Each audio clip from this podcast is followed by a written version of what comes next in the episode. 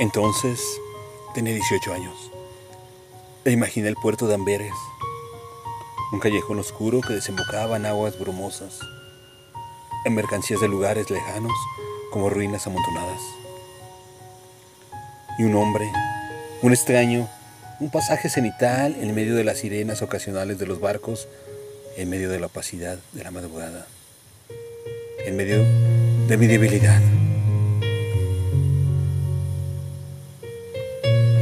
Alguien me espera, escribí. ¿Será ese desconocido? El puerto de Amberes era una película muda. La niebla lo disolvía todo en blanco y negro.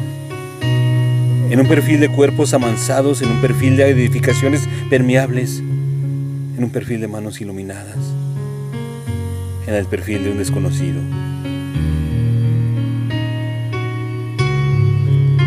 Llegó por entre estas palabras. Vuelvo al relato, a los muelles.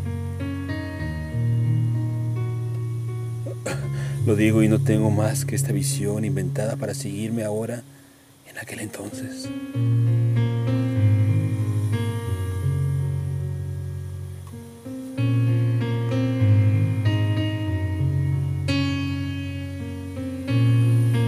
Entonces,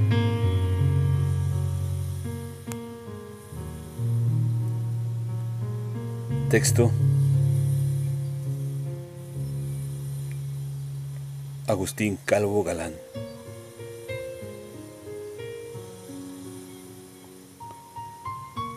Voz. André Michel.